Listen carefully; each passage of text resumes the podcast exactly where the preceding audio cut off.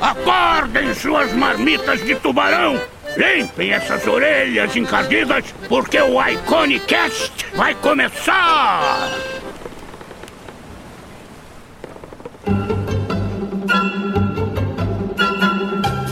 Hello, hello, meus queridos marujos e marujas, e sejam muito bem-vindos a mais um Iconicast. Eu sou Henrique Leira. Eu sou Marco Álvares. Álvares, nossa, Você mandou o Henrique. Leira. Henrique Leira. Parece o, aquele palestrante, que filósofo. Quem? O Cortella. o Mário Cortella. Mário Sérgio Cortella. E hoje nós recebemos Rebeca Prado, esta quadrinista, essa desenhista e roteirista incrível, né?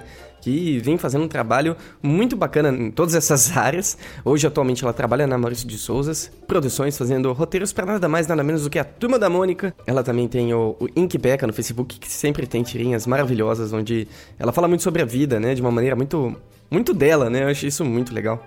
E hoje a gente falou bastante sobre isso, também sobre a carreira dela e também sobre ansiedade e sobre stalkers, como o Patrick Mackenzie, na verdade, mas ele deve estar escutando agora. Um abraço pro nosso amigo. a gente gosta de você, Patrick. Esse episódio não foi sobre você, pode pular, vai pro próximo. e que também vamos pedir pro pessoal, por favor, se inscrevam no nosso canal do YouTube, gente. Avaliem esse vídeo se você gostou do episódio. Dá um seu joinha aí, deixa pra gente. Avalie a gente também no iTunes. E seja lá onde você estiver nos ouvindo, né? Deixa a sua avaliação, por favor, pra ajudar a espalhar, a palavra do Iconicast e alimentar o estômago de Henrique Lira com estrelinhas douradas de iTunes. Meu Deus, você já falou isso faz o quê? Uns 15 episódios? É, a minha. É o meu bordão, né, cara? Sabe O seu é? bordão, olha aí. Tá certo, tá certo. E é isso, gente. Muito obrigado pra quem tá avaliando a gente no iTunes, pra quem tá se inscrevendo no canal, divulgando pros amiguinhos, porque é assim que a gente vai mais pra frente, certo? E não se esqueçam também que mais pro fim a gente vai ter os nossos recadinhos na garrafa. Se você quiser deixar um recadinho na garrafa pra gente, pra gente ler aqui no final, tá aqui na descrição você encontra o link. E também no final a gente deixa uma mensagenzinha pra acalentar o seu dia, ok? Então, sem mais delongas, simbora pra nosso episodinho, mano. Let's go.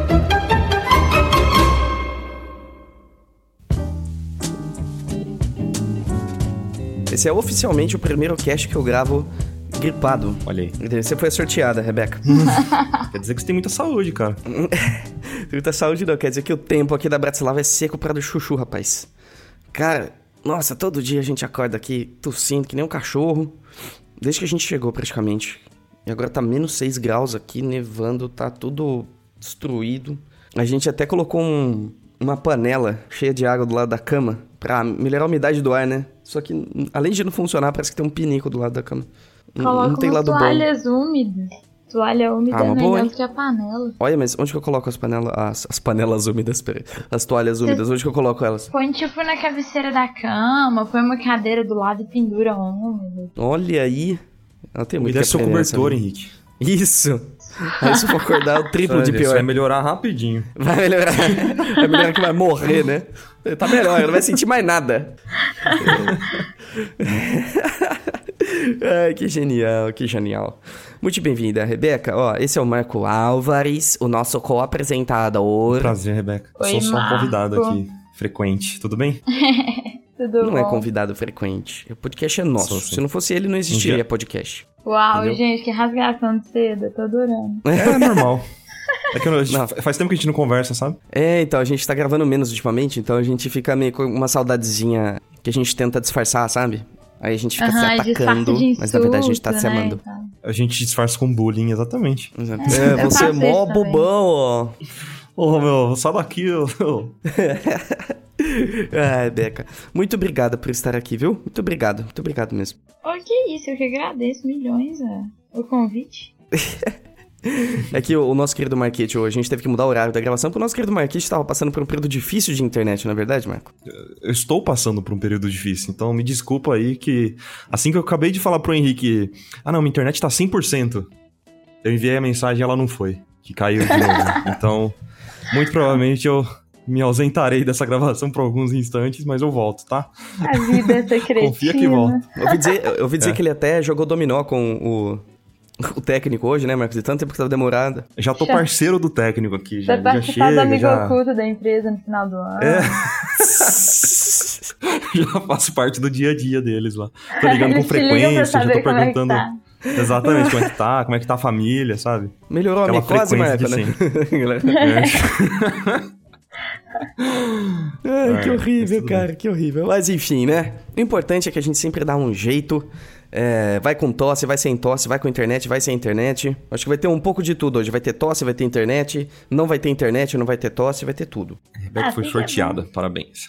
Ah, eu muito fui, bom, assim. Beca. Mas essa é a história da minha vida, assim. As coisas da minha vida, elas dão errado de um jeito tão engraçado que eu não consigo reclamar, sabe? Como assim? Não, peraí, você consegue me dar um exemplo? Eu consigo te dar vários exemplos. Eu vou te contar, então, como que foi a minha ida pro México. Que eu cheguei em Guarulhos, eu sou de Belo Horizonte, né? Aí eu fui pra Guarulhos, cheguei em Guarulhos, perdi minha identidade. Falei, foda-se, né? Já tô embarcando, foda-se. Aí eu fui de Guarulhos pra. Atlanta. Aí meu voo atrasou em Atlanta, fiquei nove horas no aeroporto. Aí, aí peguei o voo de Atlanta Nossa. pra Guadalajara e falei, agora vai. Cheguei em Guadalajara, o que aconteceu? Minha mala foi extraviada. Nossa. Então eu sou essa pessoa, delícia. entendeu? E isso acontece comigo, tipo assim. Eu nem reclamo mais, eu só falo, ah, de novo. Olha aí, cara. É, a gente contando nossos problemas e elas, assim, aham, vocês não sabem o que que é É, problema. vocês não sabem que é problema, meus amigos. Não, é tipo isso, nossa, aconteceu uma coisa muito esquisita comigo hoje. Eu falo, segura aqui minha caipirinha. Hold my beer. Wait, hold, hold my beer. Deixa eu te contar uma história. Senta aqui, amiguinho. Ai, que genial. E esse- esses problemas, eles te, de alguma maneira, ajudaram a não ficar tão frustrada é, em relação à sua arte quando as coisas não saem da maneira que você quer? Aju- ajuda essas situações, tipo, ah, de novo eu errei essa cabeça, sei lá. Na verdade, eu acho que é o inverso, assim. É, eu trabalho principalmente com ilustração tradicional, né? Com pintura. Eu não trabalho muito digital, assim. E aí, na tradicional, você errou, você joga fora, né? É isso que você faz. Que gostoso. Ai, que delícia. né? Você errou, você. Cadê Ctrl Z, né? é, você dá um jeito de fazer aquilo fazer parte do seu trabalho, você vai jogar fora e começar outro, assim. Então, eu sou uma pessoa muito ansiosa, assim, eu sou patologicamente ansiosa, assim. E o fato de trabalhar com isso todos os dias e exercitar isso. Hoje em dia eu não percebo mais exercitar isso na hora que eu tô trabalhando. Mas eu percebo no dia a dia que às vezes uma coisa que me irritaria muito, hoje em dia eu tô falando, ai gente, é. A vida é assim mesmo, essa cretina. Mas, eh, te afeta muito jogar um trabalho fora? É, depois Não. que você cometeu um erro brutal, assim? Você já desapegou, então? Você já tem um desapego maior? Eu não sou uma pessoa apegada às minhas coisas, assim, eu nunca fui. O trabalho não é diferente, assim. Uhum. Eu não sou uma pessoa dada a acumular coisas. Coisas assim, que eu falo coisa de casa também, roupa, esses trem. E trabalho também, assim, sei lá. Eu fico com os meus trabalhos porque, porque eu fico com eles. Mas todo ano tem época que eu faço uma limpa, eu dou um punhado, sabe? Tipo, pros meus amigos, eu vendo. É, alguns eu guardo a título de estudo mesmo, os que eu guardo geralmente é tipo assim, ah, eu gostei do que eu fiz nesse, eu vou guardar ele pra eu poder usar de referência e aprender, assim. Aham.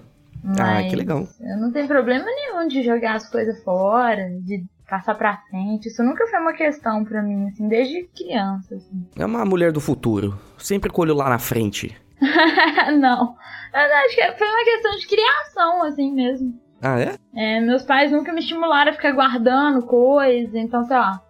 De dois em dois meses eles sentavam comigo e falavam: O que, que é isso aqui que você não usa mais pra gente passar pra frente, assim? Que Mentira. Que eu coisa fui- maravilhosa. Que pais maravilhosos. Eles foram. São, são ainda. Mas é, eu fui, eu tive essa criação, assim, então até hoje. O que é muito engraçado porque eles acumulam muita coisa. Olha, filhinha, não faça igual a gente. É, né? Desde cedo. Filhinha, qual brinquedo A gente você é vai um dar embora? perdido. E olha, tem dois guarda- É. guarda-roupa de pantufa, né? Cara, minha mãe acabou de mudar e foi assim, a mudança dela foi tão caótica porque ela tinha tanta coisa. Eu fiquei, gente, o que, que tá acontecendo? Enquanto eu tô pra mudar, sei lá, de um dia pro outro eu vou arrumar minhas coisas e mudo pra onde for, assim, eu não tenho. Pô, essa é a minha meta. viu? Olha aí, você, você tá pronta pra ser uma nômade, viu, Beca? A minha meta é a seguinte: tudo que eu tenho eu uso, entendeu? Então. Olha aí, Hum, escutou, hum, Marco? Boa. Não, exatamente. É o pensamento que eu tô tentando fazer agora. Tanto que eu tava contando pro Henrique que eu tô limpando os armários aqui também, né? Porque acabamos de passar do, do ano novo e tal, então sempre vem aquele sentimento de passar as coisas culpa. frente, né?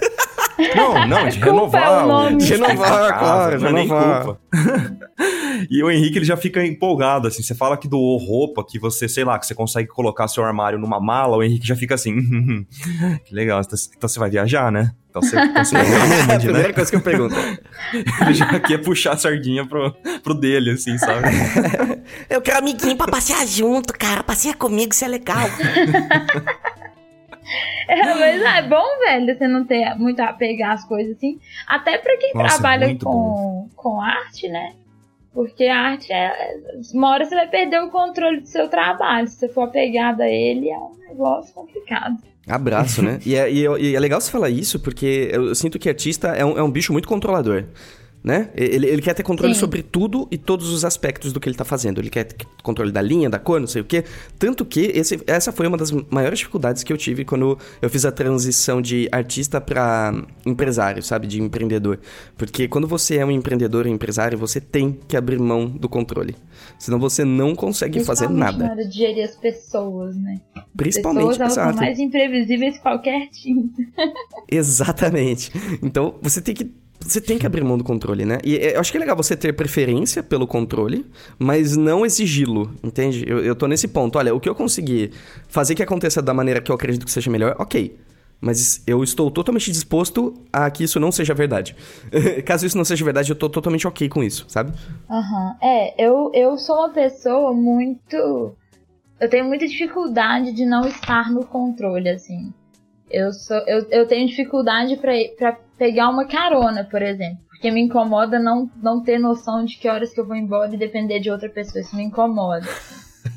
Eu sou, eu sou assim, terrível. Mas estranhamente, com o meu trabalho, e como eu vim, eu não vim do design, né? Eu vim da Belas Artes, eu formei em Belas Artes Uhum. em artes visuais e tal.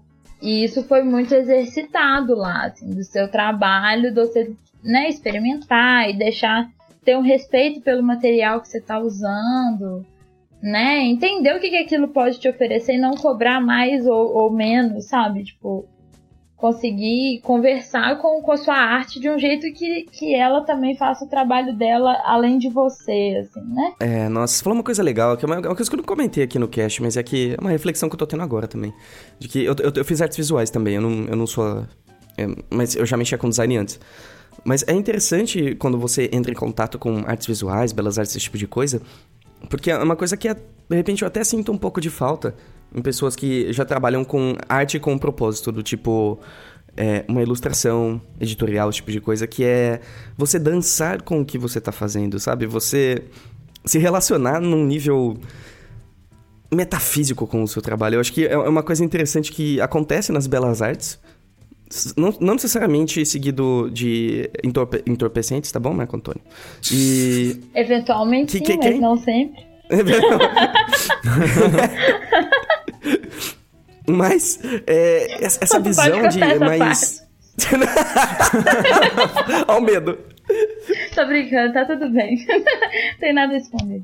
Vamos lá. Genial. É... Mas eu acho interessante, sabe? Porque, pelo menos eu, quando, quando eu tava estudando artes visuais, eu, eu tive contato com esse lado metafísico da arte. E é, e é tão gostoso você incorporar isso nas suas coisas, né? Vo- você, você tem essa relação com a sua arte em alguns momentos? Claro que nunca, senão fica exaustante você respirar o seu trabalho, ser o seu trabalho, sentir o seu trabalho. Mas, uh, É, eu acho que. É, mas é tipo isso, assim. Eu tive muita dificuldade na Belas Artes, assim. Porque eu não conseguia abraçar essa coisa da arte pela arte 100%, assim. Eu sempre Sim. tive um trabalho. eu- eu- tanto que eu formei dentro da Belas Artes, minha especialização é cinema de animação. aham. Sacou? Que é tipo. Beleza, Bem, é. faça um negócio experimental aí, mas não é Concreto. tanto não, sabe? Segura a onda, não vão. Mas assim, eu gosto muito de, por exemplo, é, tem coisa que se eu não fizer eu não vou conseguir dormir, entendeu? Que eu- E eu, gosto Boa. disso, assim, de ter um negócio aqui dentro que, que eu acho que principalmente, mais do que o meu trabalho, assim, a, a, a minha arte, né, a minha, minha produção, ela é a minha forma de me comunicar com o mundo, assim. Eu entendo que a forma como eu, eu interajo com o mundo é fazendo o que eu faço, assim. Ah, e diga-se passagem, você faz muito bem. Obrigada. É, é- é muito legal. Os seus quadrinhos são muito incríveis. e- porque eles, eles são muito autênticos, eles são muito pessoais. Eu, eu sinto que cada quadrinho que você faz, né? Que você tem o Inkbeca, né? No Facebook, por exemplo. é, Que os quadrinhos, eles. É a Rebeca ali, sabe? É um pedacinho de você que tá ali. E dá pra reparar que são coisas bem pessoais que você coloca sempre de uma maneira muito bem humorada. E eu, eu admiro bastante quem consegue fazer uma, uma narrativa que, que toque as pessoas, né? Isso eu sinto que você consegue fazer muito bem. Obrigada. Deixa ela com Obrigada vergonha, mesmo. Marco. Eu, eu fico, eu sou péssima pra receber elogio, eu sou péssima real, assim, eu não receber elogio. Mas obrigada. Eu acho que é muito. É muito difícil, assim, a gente ter essa relação com a arte, por um lado, assim, porque também, é, vamos supor. Supor não, é, é, é real, assim. Ano passado, 2017, porque eu- ainda tô em janeiro, janeiro é um mês complicado de, de usar esse tipo de, É, é de localização temporal. Mas é, 2016 eu lancei o Baleia 3, Certo. que foi um, um livro.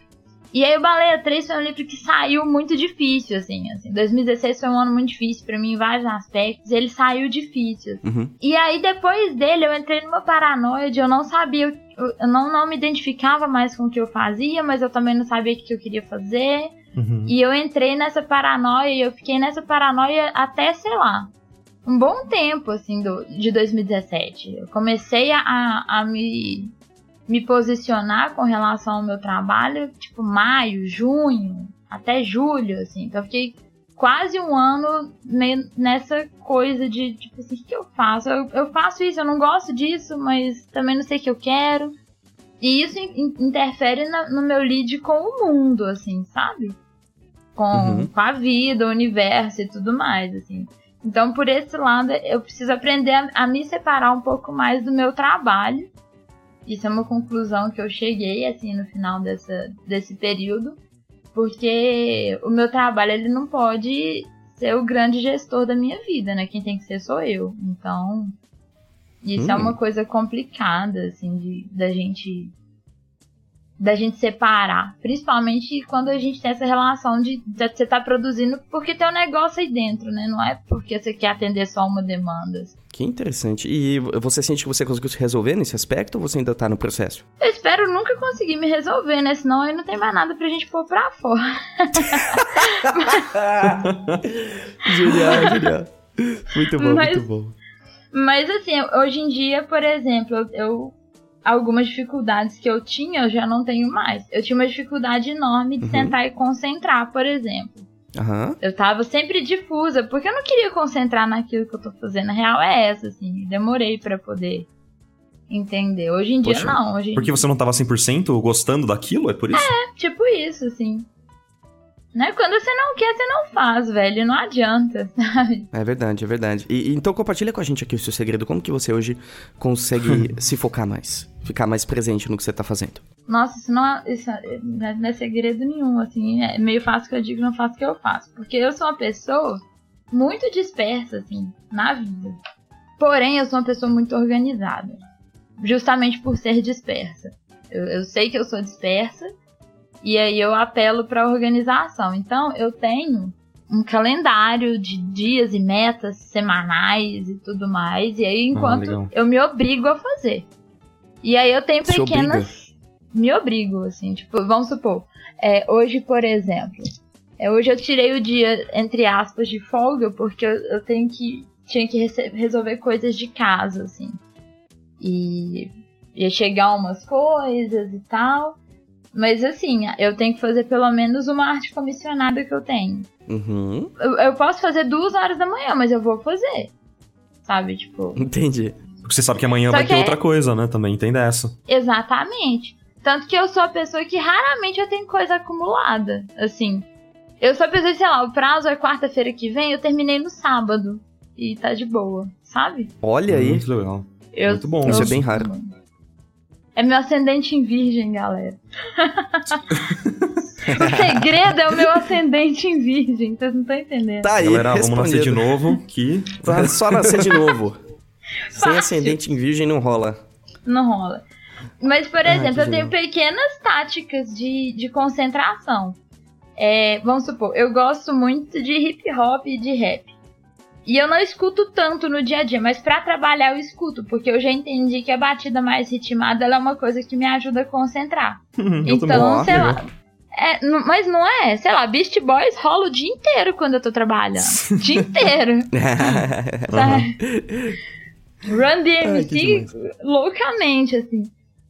Então eu já entendi, mas por exemplo, tem música que eu coloco que eu desligo, porque eu não consigo concentrar, vou concentrar na música.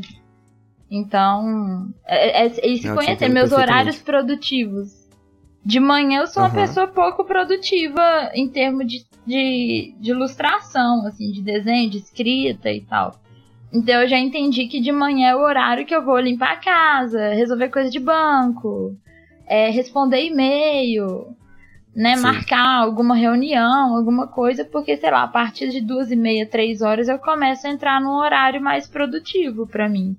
E eu sei que ah, ele que dura até mais ou menos umas 11 isso. da noite. É, é muito esquisito. Que legal. Não, é engraçado porque uh, como as pessoas são diferentes e, e, você é a prova viva de que cada pessoa funciona de um jeito diferente, né? Eu, por exemplo, eu, eu sou muito mais matinal, né? Eu acredito que o Michael ele também. também gosta da manhã. E, uhum. e, e, por isso que acho que a gente também sempre bate na tecla de você se autoanalisar e ver o que funciona melhor para tu, né? Uhum. Porque, às vezes, o que funciona pra Rebeca não funciona pro Michael, pro Henrique, etc. Por exemplo, duas da tarde é depois do almoço. Depois do almoço é um momento complicado, vamos colocar dessa maneira. O, o Michael, por exemplo, ele, ele, ele, deita assim no, no sofá do, do, quarto dele, que não tem mais sofá, acho. E aí o, cachorro, o, o, gato dele fica na barriga dele, subindo e descendo, assim, na barriga dele, dele respirando. Não, mas sabe, engraçado isso, você falar exatamente da tarde, Rick, e do horário de almoço, né? Depois do almoço, às duas horas, que é justamente o horário que eu escolhi para me obrigar a desenhar. Porque eu sabendo que eu não sou produtivo nem assim de tarde e de noite eu já fico cansado, então eu não posso produzir só de manhã, né? Então, por exemplo, de manhã eu uso para estudar e de tarde, cara, eu, eu faço as lives para poder produzir, entendeu? É, muito é uma estratégia, eu, né? Eu você se esse... obrigar a produzir é... num horário que você sabe que você não Exatamente. produz. Exatamente eu tenho um compromisso que não é só comigo, entendeu? É com, são com outras pessoas de que eu estarei naquele horário produzindo. Então não tem como fugir disso, sabe?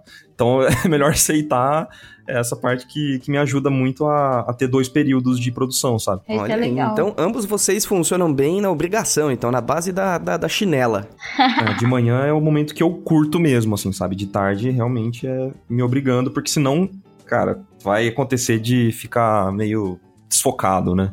Não consegue, é aquele né, rolê, né? De, desenhar e produzir não é um dom divino que né, alguém te deu. Se não? você não se obrigar a fazer, você não vai fazer, velho. Sabe? Como qualquer outra profissão, como qualquer outra coisa. Assim. A diferença é que eu amo muito o que eu faço a ponto de querer me obrigar, né?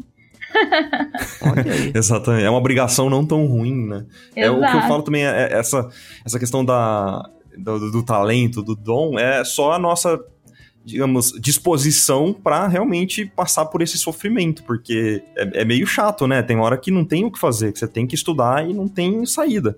Então a, a diferença, a minha diferença para da minha mãe, por exemplo, que não consegue desenhar a casinha, é que eu tentei desenhar essa casinha, sei lá, um milhão de vezes. A minha mãe tentou duas vezes e desistiu, porque ela não gostava tanto assim do desenho, né? É, total. acho que tem. O, o, talento acho que tá um pouco nessa resiliência de você aguentar meio que a parte chata do desenho. É, total, porque não é, não é só muito gostoso, né? E, e, e tem outra coisa, a gente tá falando do desenho livre, né? É, eu, eu e acredito que vocês também, né? Todo mundo é frila. Quem me dera pegar só o trabalho uhum. que eu quero fazer, entendeu? tá eu na minha meta. Todas as profissões, né, gente? Pois é, às vezes eu pego uns frilos que eu falo, puta que pariu, velho, sério, sério, mas vamos lá. Eu tinha na cabeça de. Tá certo, tá certo.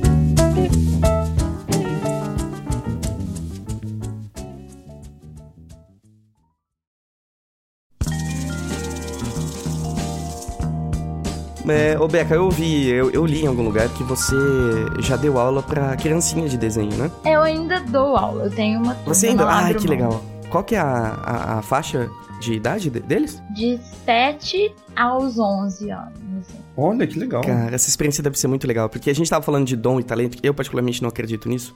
É, e, e como que você sente isso com crianças? É, você percebe ai, essa aura mágica que nasce com a criança? Existe o dom, Ah, existe o é talento, Rebeca? Claro, eu, inclusive, se, se você olhar com muita atenção, você vê o anjo entregando dom pra elas. assim. Olha aí! Incrível, assim. Mas Que não, louco, assim, né? você dando aula pra criança, é, você vê claramente as que estão ali porque o pai tá enchendo o saco pra ela tá. E as que estão ali porque estão muito afim, sacou? É muito. É Ai, muito legal. claro. E, Não, e espera, dar tem aula um pai pra... que deixa a pessoa aí? Que, que obriga alguém a Cara, desenhar, isso é raro, né? Tipo, É. a criança vai ficar so- o dia sozinha porque ele não pode cuidar, ele põe em alguma aula passando Mano, pra meus passar a tarde. alunos, Isso, a maioria né? deles faz tanta atividade que eu falo assim, quem me dera ser produtivo tanto que eles são por obrigação, assim, porque Uhum. o moleque tem, tipo assim, no mesmo dia dança folclórica, hipismo e inglês, aí no outro dia ele tem, sabe, eu fico... É porque os meus alunos, eles, é, eu dou aula numa escola de desenho particular, né? E as crianças, em específico, elas têm uma condição financeira que eu nunca terei, assim. que eu nunca terei. Já tá fadada, né? O resto da Eu sou maravilhosa. Mas teve uma vez sei lá, um aluno meu pôs uma caixa de carandache em cima da mesa e falou assim: esse lápis pode usar, professora? Eu falei, meu Deus, quantos anos você Meu tem? Deus.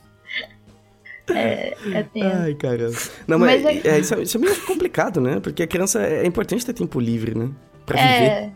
É, Ah, cara, elas estão ativas, né? Tá fazendo esporte, não tá fazendo, sei lá, não tá trabalhando, né? Sim, É, Ela tá com- encontrando enfim. os amigos. É gostoso, cara. Enfim, desculpa, Beck, o que, que você ia falar em relação aos Ah, alunos? eu ia falar só que eu não sei, assim, eu, era, eu, eu tive, tive uma infância muito diferente da deles, assim, eu não sei, não sei comparar, na real, mas eu gostava de, sei lá, fazer guerra de mamona na rua, em vez de ir pra aula de inglês, sabe? Não sei. Ai, caramba. E você sente que essa galera que é obrigada, eles conseguem um resultado tão legal quanto os que estão ali que gostam? Olha, é, é, é o clássico, né, fake until you make it, né?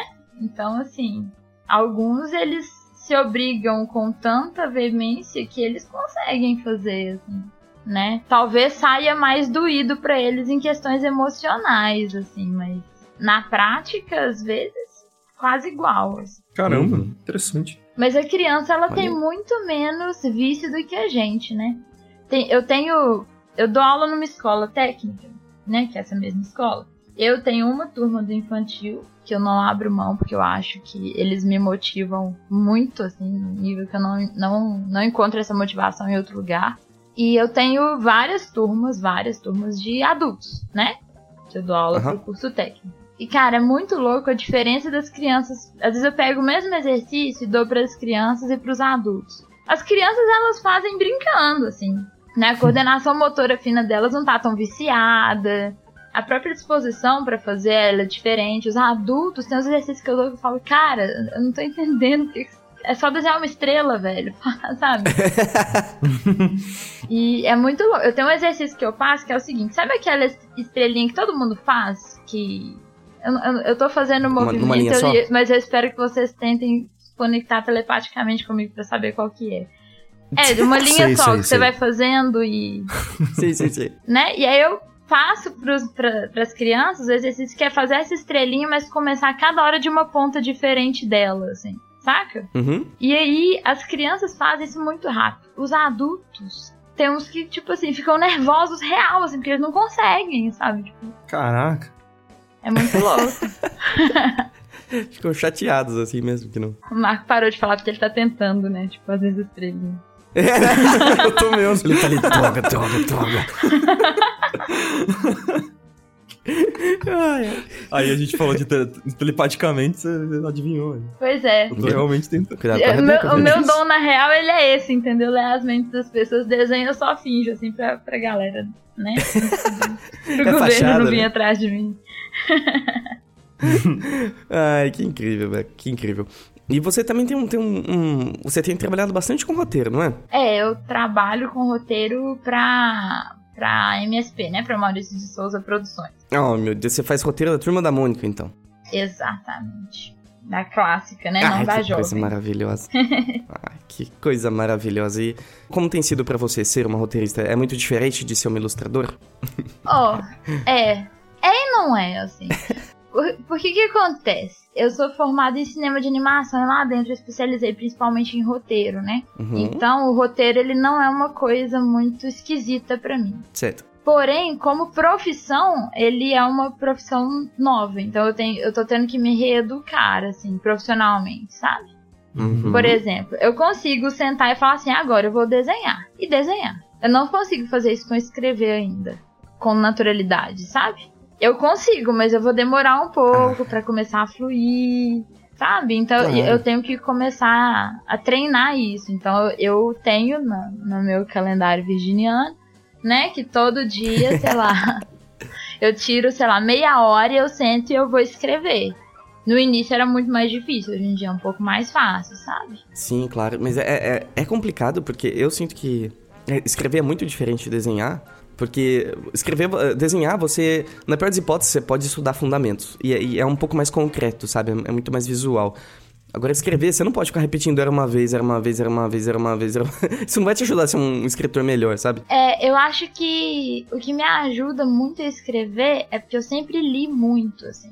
Eu leio muito, Ah, eu leio então, com três, certeza. quatro livros por mês facilmente. assim. Ah, que ótimo. E eu tento ler não só coisas que eu quero, mas eu tento ler coisas de autores que estão preocupados com escrita, sabe? Então, Hum, sei lá. Sim. Você pega e vai ler um Faulkner, né? O Sonho e a Fúria. Uhum. Que o cara, aquilo ali, ele te arrancou da escrita tudo que ele podia, sabe? É um livro difícil de ler. Provavelmente nunca mais vou ler de novo, mas esse livro me destruiu em termos de escrita. Eu falei, cara, ele desenhou com palavra, entendeu? Você lê e você enxerga. A pala- É muito doido, assim. Então é Caramba, uma. que demais. A, a leitura, ela sempre foi um, um, um estudo recorrente, assim. Aham. Mas ao mesmo tempo é muito difícil. Eu, eu- a minha referência ser o Faulkner eu ter que escrever pra turma da Mônica, entendeu? sim, sim, sim. Só que por outro lado, às vezes facilita é, buscar uma palavra ou articular uma situação que, que você vai ter que escrever e tal. E não é tão difícil assim, porque é, eu não escrevo tudo, né? Eu, a história é minha, mas eu mando o layout da página. Uhum. Sacou? Eu layouto a página e ponho os textos.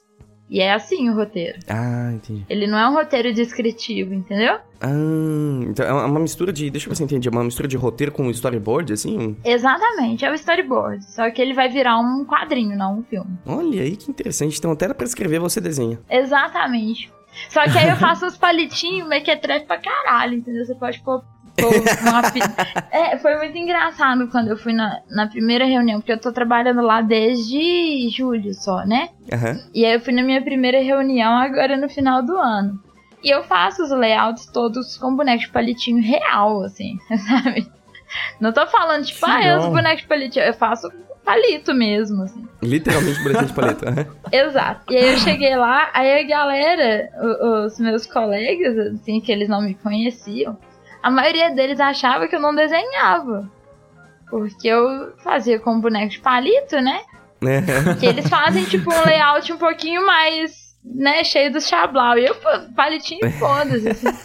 E aí, eles, tipo, eles, ai, que legal, você faz os palitinhos, né, mais expressivo, assim, pra quem não desenha também e tal.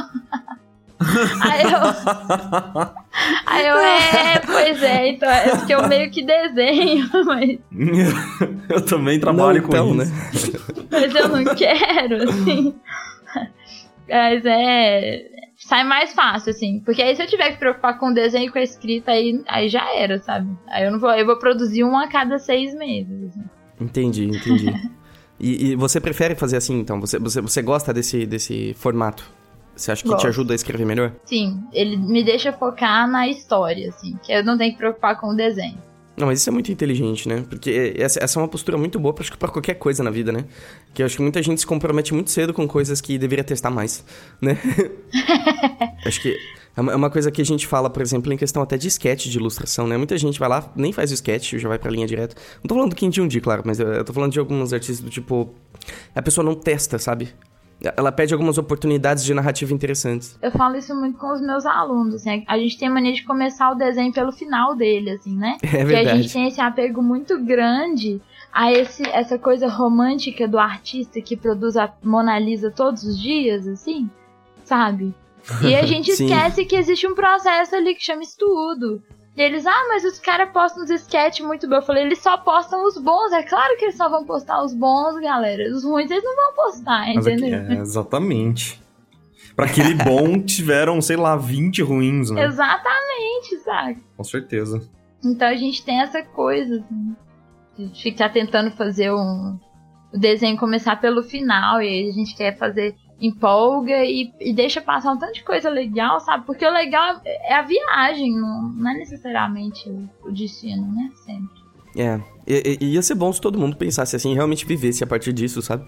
Mas nem sempre a viagem é gostosa, esse é o problema. É que quando você fala que, que o importante é a viagem, eu, eu, eu acredito que você não tá querendo dizer que ela é sempre é, agradável, né? Não, Ela é decididamente ela, ser. não é. É exatamente. exatamente. Depois que passa, que você fala, pô, foi legal, né? Ó, Monte Verde, hein, Henrique? Monte Verde foi legal até, não foi tão ruim assim. É um sacana. Depois que passa a viagem, você lembra dos momentos bons, é- é, né? Com desenho, acho que é a mesma coisa também. A gente, Uhum. a gente olha aquelas pastas forradas de tantos estudos e tal, a gente fala, poxa, olha que interessante, né? Olha que legal esse sketch. Ou mas, então, olha nossa, que se você vergonha, que bom que eu não faço isso mais. É, de se dar risada e tal. Mas no momento que você tava fazendo aquele sketch, você tava suando, chorando. falando, "Ah, Exatamente. Não é pra mim. Exato. Não, e outra, Exatamente. sabe, as coisas, elas. A gente queima as etapas, esquecendo que, que o estudo, né, e tudo, ele não é necessariamente do jeito que a gente quer, mas ele vai ser do jeito que a gente precisa, sacou? A gente, a gente precisa de um processo, a gente precisa de um caminho, assim. Você não vai acordar um belo dia e desenhar igual o cara que você admira. Porque o cara que você admira Não, também não. acorda todos os dias tentando, sabe, ser melhor, então não sei. Acho que a gente queima muitas etapas, assim. É verdade. E como você acha que a gente poderia deixar de queimar tantas etapas? Eu acho que é- não é um processo relativo à produção. Eu acho que isso é um processo interno, assim. É um processo da gente ter Aham. mais paciência com a gente mesmo, sabe? Sei. Da gente entender que a gente tá aprendendo, sabe? De não desistir, sabe? Ficou ruim, em vez de você desistir e não fazer mais, pausa, vai fazer outra coisa. E aí é outro processo de descoberta. O que, que você faz quando você precisa, sabe, se organizar? Você tem uma atividade pra você Uhum. fazer quando você precisa se organizar? Sabe? Porque cada um vai, vai direcionar isso pra uma coisa. Eu direciono pra música, por exemplo. Eu vou tocar, eu vou ouvir, eu vou. Sabe? Eu, eu, eu me organizo com música, por exemplo. Né? Eu conheço gente que se organiza com esporte, eu conheço gente que se organiza com a parte mais social da coisa. Vai sair com a galera e volta cheio de ideias. Então, Uhum. eu acho que é um processo de autoconhecimento, assim mesmo. Uhum. É, você disse que você se considera uma pessoa ansiosa, correto? Aham. Você sente que isso é, dificulta muito esse processo de conhecimento interno? É, para pessoas ansiosas têm mais dificuldade de é, olhar pra dentro e tentar resolver essas coisas? Ah, eu não posso falar por todas as pessoas ansiosas, né? Eu, no caso. Sim. Eu Você é representante legal É, dos então, ansiosos. galera, né? eu como representante dos ansiosos. Da Associação Mundial de Ansiosos. Total. Não, assim, eu acho que o fato de de eu ser ansiosa, ele talvez faça com que eu não tenha tanta paciência comigo no processo, Uhum. né? Mas aí eu acho que daí é querer ou não querer conhecer esse processo é uma coisa muito de cada um. Assim, eu conheço pessoas que não são ansiosas em absoluto e estão aí também um pouco se fudendo pro, pro autoconhecimento, né? Então, eu acho que no meu caso me ajudou, porque eu percebi que tinha algo ali que eu precisava aprender a controlar, e eu só ia controlar se eu me conhecesse. Uhum. Então, pra mim, né, foi um, um gatilho, assim. Não sei se pra todo mundo é, né? Como que funciona esse processo para as outras pessoas. Mas eu acho muito bem, que muito é, bem. é, é complexo, né? Muito, muito. Eu acho que a ansiedade é um, é um dos problemas que mais assola a nossa geração, sabe? Sim, total. Porque a gente é tão. A, a gente tá o tempo inteiro recebendo tanta informação e considerando tantas possibilidades que a gente não consegue ficar satisfeito com uma coisa só às vezes, né? E aí entra uma coisa É. legal do budismo que eu gosto muito, que é você se despir dos desejos, né? Que a gente sempre tá desejando alguma coisa. Muitas coisas, né? Eu preciso ser melhor, eu preciso ter um trabalho lindo, minha pintura precisa ser muito melhor. Ao mesmo tempo, eu preciso comprar novas duas calça jeans, minha cueca rasgou. Eu preciso também comer nesse tal lugar que todo mundo falou que é bom. Eu preciso postar como eu tô feliz e etc, né? É, eu acho que é uma coisa que me ajuda muito é não ficar muito refém de redes sociais, assim. É, Uhum. Eu não tenho, por exemplo, Facebook, Instagram. Instagram eu tenho. Facebook, é, Twitter, Tumblr, essas redes sociais com mais notificações, assim, eu não tenho no celular. Não tenho mensagem no celular, sabe? Eu não tenho Aham. eu não entro quando eu não estou no meu computador. E mesmo assim eu evito deixar conectado pra ficar olhando o tempo todo. Sabe? Eu entro, muito aí eu bom, dou uma bom. olhada. O feed, por exemplo, eu, não, eu evito ficar rolando feed, assim. é, eu não. É bem não saudável. é muito a minha praia. É. Porque a gente começa a ficar ansioso pelas coisas que a gente tá perdendo também, sabe? Isso não é. Não é legal. Oh, yeah. Você tem que viver o que você tá vivendo, sabe? Você não tem que viver o que você tá perdendo, assim. Então é. Ou que você acha que tá perdendo, né? Exato. você acha que você tá perdendo? Exato. Esse que é o problema. É que eu acho que todo mundo que tá em algum lugar tá pensando como os outros lugares estão. Exato. Exatamente. E, eu- e a gente, tipo assim, beleza, isso, é- isso eu acho que pode ser natural em algumas situações, mas quando você tá conectado o dia inteiro, você tá recebendo a informação de como os outros lugares estão. Assim, aí você fala, putz, É. eu tô nessa festa, mas eu queria estar naquela outra. Então como que eu vou fazer pra ir naquela outra? E aí nisso você já perdeu a festa que você tá, entendeu? É tipo, Meu, não acredito que Marco Álvares está na festa do verde. É, meu, mas sinceramente, a gente tem que lembrar também que quando eu tava nessa festa do verde, por exemplo, que nem a gente disse, tá todo mundo meio assim, meio chateado e tal, aí foto, aí todo mundo sorri, ah, que festa legal. Aí bate o clique, aí todo mundo volta, nossa, que... aí todo mundo pega o celular, fica também navegando na rede social pra ver a festa do outro, entendeu? Então é meio que, é claro que não são todas, mas é, nessa festa do verde foi assim. Mas nas outras festas Festa do verde. que. Mas nas outras. É, você entende? É, nem todos os lugares estão melhores do que o seu, então acho que é mais. é, sei lá, é meio que uma meta nossa se policiar pra isso também, né? De, de tentar aproveitar o lugar que você tá, né? é, mesmo se tiver claramente melhor o outro lugar, você tá nesse aqui, entendeu? Então, tipo assim, não é como se tivesse alguma coisa que você pudesse fazer. Você pode fazer, talvez. É, você pode É, levantar e ir embora. é, melhorar o seu ambiente, né? melhorar o seu ambiente, mas pra você melhorar o seu ambiente, você tem que estar presente nele também. né? Exatamente. Aconteceu uma coisa interessante esses dias, é que eu tava lendo uns posts de um CEO bem legal, americano, chamado Patrick McKenzie. E ele resolveu fazer uma lista de verdades que ninguém fala sobre startups. Sabe aqueles posts 20 verdades de, sabe? Mas eu Você achei clicou. muito bom. Eu achei muito verdade, Muito bom. eu achei muito bacana e teve uma coisa que ele falou esses que eu gostei posts muito, são que eu meu guilty um pleasure, eu adoro esses posts. É. Ele falou o seguinte: é, não existe uma reserva secreta é, escondida de pessoas inteligentes que sabem o que eles estão fazendo em nenhum lugar do mundo, certo? É, não tem no governo, não tem na ciência, não tem na, te- na tecnologia, não tem na Apple, no Amazon, no Google, no Facebook, na Microsoft, não tem em nenhum lugar. O mundo existe na mesma imperfeição glori- gloriosa que se apresenta para todo mundo. Então a gente está sempre buscando, de certa É, maneira, é a perfeição. Não é? A ge- a gente sempre tá pensando que tem uma reserva é, escondida de pessoas perfeitas que estão fazendo as coisas acontecerem. E isso é. Isso não, simplesmente não é verdade. Sei lá, Né? cara. Qual é o nome dele, Rick? Patrick Mackenzie. Às vezes o Patrick é um desses que quer, né, que a gente acredite nessa, nessa mentira. E ele é uma das pessoas inteligentes que está controlando o mundo. Já parou pra pensar nisso, Henrique? Hã? É o que Oh, eles não, querem hum? que você Criando pense. post no BuzzFeed. Hum? Droga. Entendeu? Me você pegou. caiu na... E você tá difundindo essa mensagem pra ele. Minha Parabéns, vida é uma mentira. Eu sei que você tá me ouvindo, Patrick. Quero Olha meu aqui, dinheiro cara. de Eu, volta. eu- eu sei que você me monitora, Patrick. Ô, Patrick, já que você tá monitorando, paga meus boletos aqui também, né? Pagar meus boletos. Patrick. ajuda aí, Patrick, cara. Hashtag pagar meus boletos. Mas a gente fica muito ansioso com isso o tempo inteiro. Eu acho que isso reflete no nosso trabalho, assim. Sei lá, você tá produzindo e você tá vendo as pessoas postarem o trabalho delas e falarem do trabalho delas. E você fala, nossa, mas essa pessoa tá evoluindo tanto e eu não tô evoluindo nada.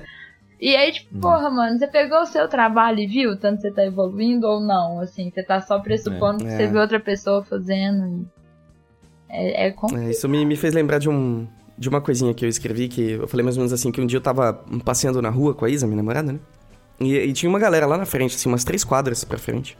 E eu falei, do nada, sério, do nada, a gente tava em silêncio. Eu falei, Isa, você tem inveja daquelas pessoas a três quadras na frente da gente? E ela, ela tá super acostumada com essas perguntas aleatórias que eu faço do nada, sabe? Aí ela falou, não, não, não tenho, o que que eu teria, né? Ela, ela, por que que eu teria? Daqui a pouco a gente tá lá, né? Eu falei, mas eles estão na frente da gente, você não tá com inveja que eles já estão mais avançados na rua ali? Falou, não, daqui a pouco a gente tá andando aqui, daqui a pouco a gente chega lá. Eu, Poxa, pois é, né? Mas na, na vida a gente não age assim, né? É. A, a- a gente vê alguém três quadras na frente, a gente fala, putz, o cara tá três quadras na frente. Aí você só fica muito mal, né? Porque você não tá três quadras É. na frente. Exato. Aí a reflexão que eu fiz foi o seguinte, de que é, não é porque as pessoas saíram mais cedo de casa que você tá atrasado, entende? É bem por aí, né? Até Lógico que é mais fácil falar do que pensar nisso, né? Do que viver isso, né? É muito mais difícil lidar com esse tipo de coisa. Mas é, é engraçado, recentemente fizeram um post no grupo fechado do Iconic, que era aqueles ícones de revista, assim, um vetor, assim, de um cara com seis braços, assim, segurando uma caneta, segurando uma tablet, sabe aqueles vetorzinhos Shutterstock, assim? Aham. Só que o personagem, ele tinha a barba e o cabelo igual o meu. O pessoal achou muito engraçado que parecia eu, assim, o personagem. E era, realmente, parecia muito. Eles postaram isso. E aí eu... Mas eu falei, galera... a- apesar desse cara parecer muito comigo, eu, eu não preciso de seis braços. Dois braços é mais do que o suficiente pra gente fazer o que a gente precisa, sabe? É eu, eu, eu disse que os meus dias, eles são regrados de silêncio e uma coisinha de cada vez, sabe? E Cara, a é. partir do momento que eu comecei a fazer isso, as coisas ficaram tão mais...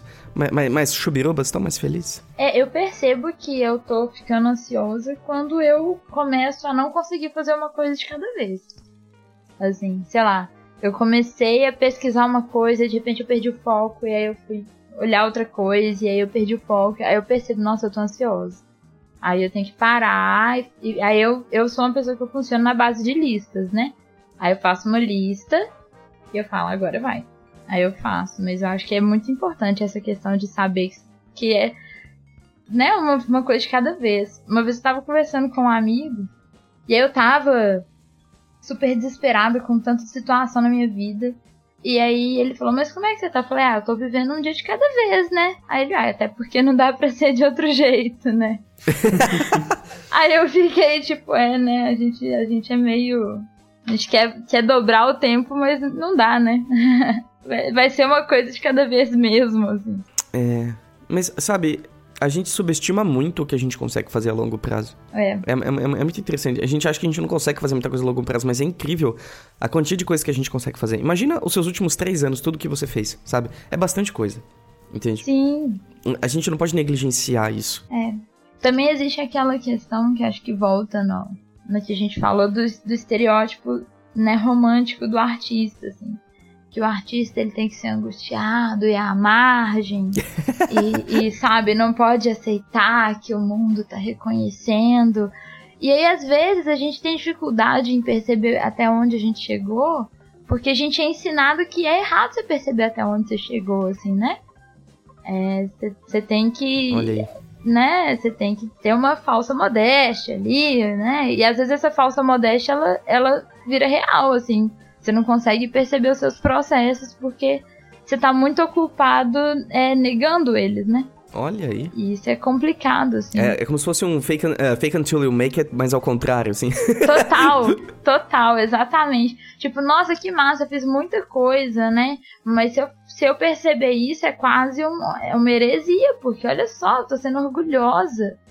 Sabe? Tipo, eu tô sendo quase babaca. Olha só que arrogância a minha perceber as coisas que eu conquistei com o meu próprio esforço, sabe? Sim. Como assim eu melhorei, né? Que, que direito eu tenho de melhorar? É, que absurdo é esse de, de eu estar dando certo nas coisas que eu tô tentando fazer com tanto, né? Tanto trabalho e tal. Então a gente também perde o costume do, do, do autoelogio, né? Sim, Porque com fica certeza. parecendo que a gente é convencido. Então é difícil É, isso. é, é interessante você falar isso aqui. Me lembrou de outra das 20 verdades do Patrick Mackenzie, tá? Lá vem. o Marco já, já não gosta do cara. Se você vê a cara dele, Não é tão gostei do, fofinho. Patri- do Patrick, cara. Ele, é, ele, é, ele é bonito? Eu, eu tenho essa. Não, ele Essa é careca, usa curiosidade. óculos. Ele tá... Nada contra carecas, tá, É. Marco?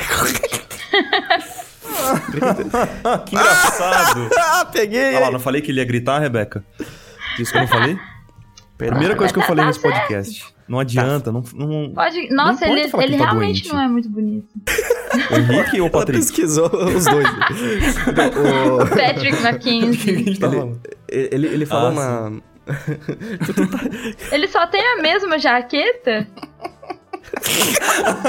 Essa galera do Vale do Aí, ó. Silício, eles usam a mesma roupa pra não gastar Ele, tem energia. a- ele tá com a mesma jaqueta em todas as fotos. Vai ver, ele fez um, Isso, na verdade, um, é um book. personagem que o Patrick criou. Ele faz que, na parte verdade, da turma está- da Mônica, sabe? Ele faz parte. Tem o armário e a mesma roupa, né? É o Doug, né? Mas ok, É, desculpa que eu que sou ele essa falou- pessoa. e aí ele, ele, ele falou uma coisa muito interessante sobre... Basicamente, as pessoas, elas subestimam o valor do conhecimento que elas têm, certo? Então, elas sentem que o que elas sabem é, coisa, é conhecimento comum. É, é vulgo a maldição do conhecimento, né? Só que ele também diz que você não... Às vezes você não percebe o valor que o conhecimento que você tem eh, tem para os outros e como você poderia explorar isso de maneira positiva, sabe? Então, não tem problema você admitir que você tá ficando bom em alguma coisa Sim. Sabe? É, é importante porque você está trabalhando para isso. É um processo natural de você ficar melhor quando você estuda alguma coisa e aprende com seus erros. E é muito doido porque a- a- nós humanos, né, a gente tem essa essa coisa de não reconhecer quando a gente é bom em alguma coisa, mas, mas fingir que é bom numa coisa que a gente às vezes não conhece. né? tipo assim, finge de entendido num negócio que você nem é, assim. E aí você quer pagar de fodão, mas às vezes na sua área você é muito bom e, e você fica tipo, não, não tem nada a ver. Né? É muito doido isso, assim. É que vai muito. é, às vezes, mas nesse caso que você eu acho que é por hum, medo de ser considerado uma pessoa inferior, talvez. Sabe? Do tipo, imagina Sim. que você tá num lugar onde todo mundo fala francês, certo? Todo mundo na mesa fala francês e você. Eu também falo francês, falo super francês. Croissant. Sutiã. ah, bom dia. Sabe? Então. Eu acho que é por isso, sabe? É um- uma questão de você não querer se sentir menos que a sua tribo, né? É. Mas ah, talvez você também não queira se sentir mais do que, do que a sua tribo, você quer manter no status quo ali, no- na neutralidade, porque isso não gera atrito, né?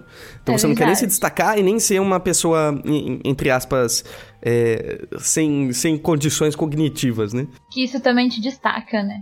De outra forma. Exato. Exatamente. Então eu sinto que as pessoas elas sempre tentam é, estar invisíveis, porque isso não gera atrito. E aí elas têm um pouquinho mais de paz interior. É. Ou então não acha não, Marco? é. O que, que você acha, Marco? Marco tá, tá desenhando as estrelinhas até agora. Eu acho Você já que tá com três páginas de estrelinha. essas estrelinhas são difíceis e eu retiro o que eu disse sobre o Patrick, cara. Eu achei ele uma, uma pessoa com uma, uma feição muito agradável. É, né? Olha aí, seu preconceituoso. É, mas isso pode ser a persona que ele criou pra dominar o mundo, entendeu? Ai, Na verdade, mano. esse pode nem o ser o Patrick, ele pode ser só um intérprete. Exatamente, É, um avatar Meu nome é. Júlio. Pois é, o Patrick mesmo tá sentado numa cadeira, Controlando o que a gente consome. conversando pra poder mandar. Com o gato no colo, assim. É, com o gato. no- com um lince do lado dele, sabe? Tipo, assim. Gente, onde a gente, como a gente chegou nesse ponto? Eu só falei de um, de um post do cara, sabe? Desculpa. Nossa, eu acho que Não todos nós deveríamos isso, fazer uma história sobre o Patrick. Eu já tenho um personagem criado na minha cabeça. Cria ele. Nossa, ele é um personagem pronto pra turma da Mônica. Daí eu ia falar isso agora. Novo vilão. Ele vai aparecer no próximo quadrinho da, da Turma da Mônica. Patrick Patrício. McKenzie aparecendo lá. E o Patrício.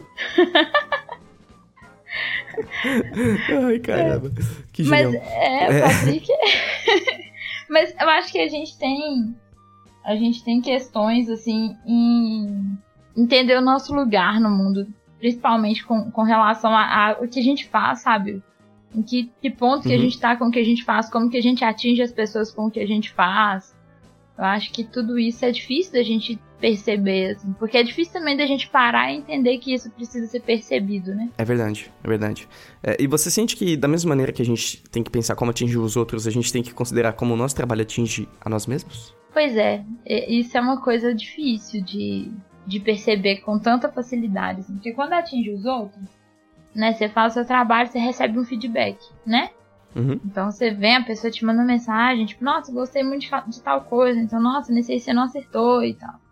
Com a gente mesmo, a gente tende a ser ou muito crítico ou muito condescendente, né? A gente fica meio, meio refém dos extremos, assim. Eu, eu, pelo menos, comigo mesmo, eu me sinto muito refém dos extremos, assim. Como será que a gente consegue manejar isso, hein? Você tem alguma ideia? Terapia, né? muito bem. Ué, mas por que não, entendeu? Eu faço Eu- eu terapia desde que tem. muito sempre. Desde sempre. Não troco por nada, me ajuda muito. Olha aí. Então, acho que é porque, acho que da mesma maneira que a gente, sei lá, chama um professor de desenho, chama um professor de natação, não vejo problema de chamar um professor pra te ajudar a lidar com as suas emoções, lidar com os seus pensamentos, né? Mas eu sinto que na nossa sociedade ainda hoje, é, para muitas pessoas, ter um psicólogo, ter um terapeuta é sinal de fraqueza, que você tá ficando louco, que você não sabe lidar com seus problemas sozinho, o que tá longe de ser verdade, né? Nossa, total. Assim, eu, eu Pois é. faço terapia desde os 12 anos de idade.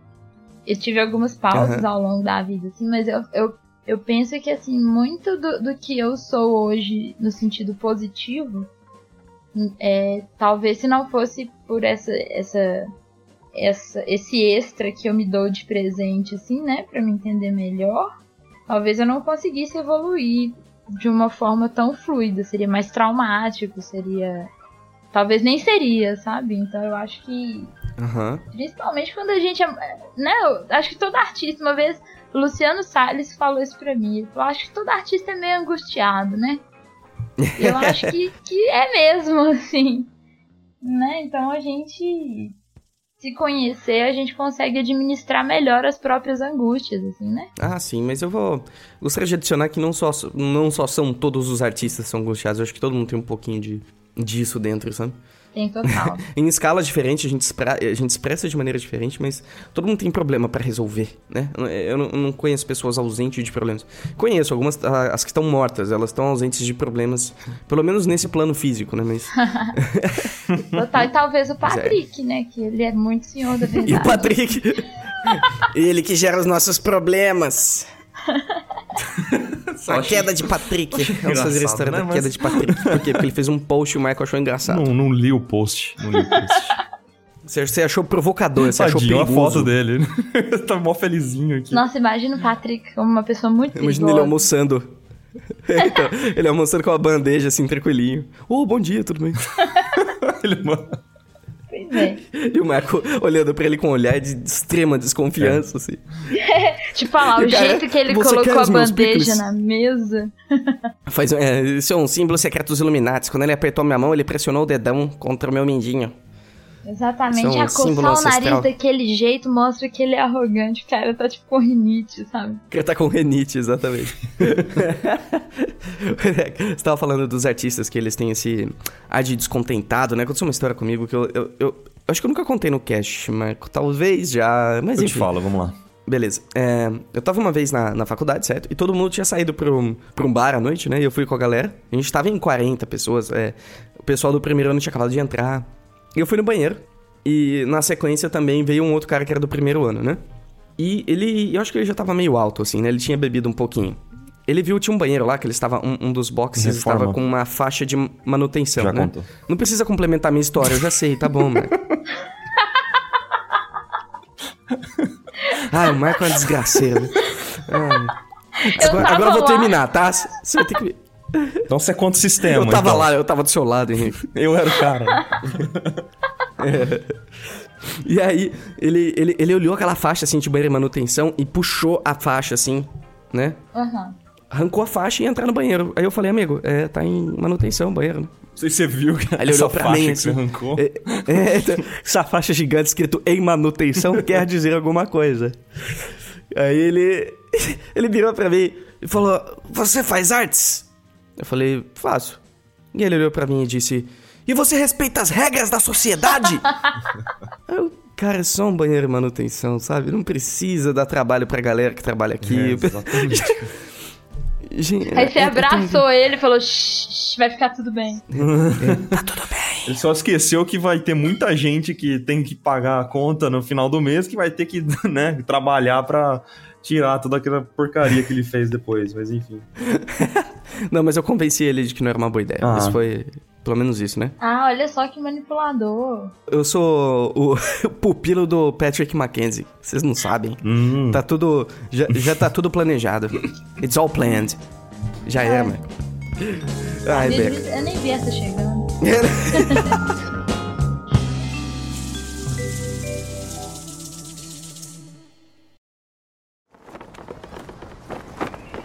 Segurem firme seus mexilhões mal cozidos. Temos um anúncio a fazer. Uma paradinha rápida para eu falar um pouquinho sobre a Saga do Artista Livre, um curso que eu criei com muito carinho para todos os artistas que querem ir cada vez mais longe, conquistar oportunidades e ser um profissional cada vez melhor. Se você tiver interesse em conhecer o nosso curso, acesse www.iconic.academy, que vai ser um prazer te ver lá do outro lado. Sem mais delongas, de volta para o nosso show.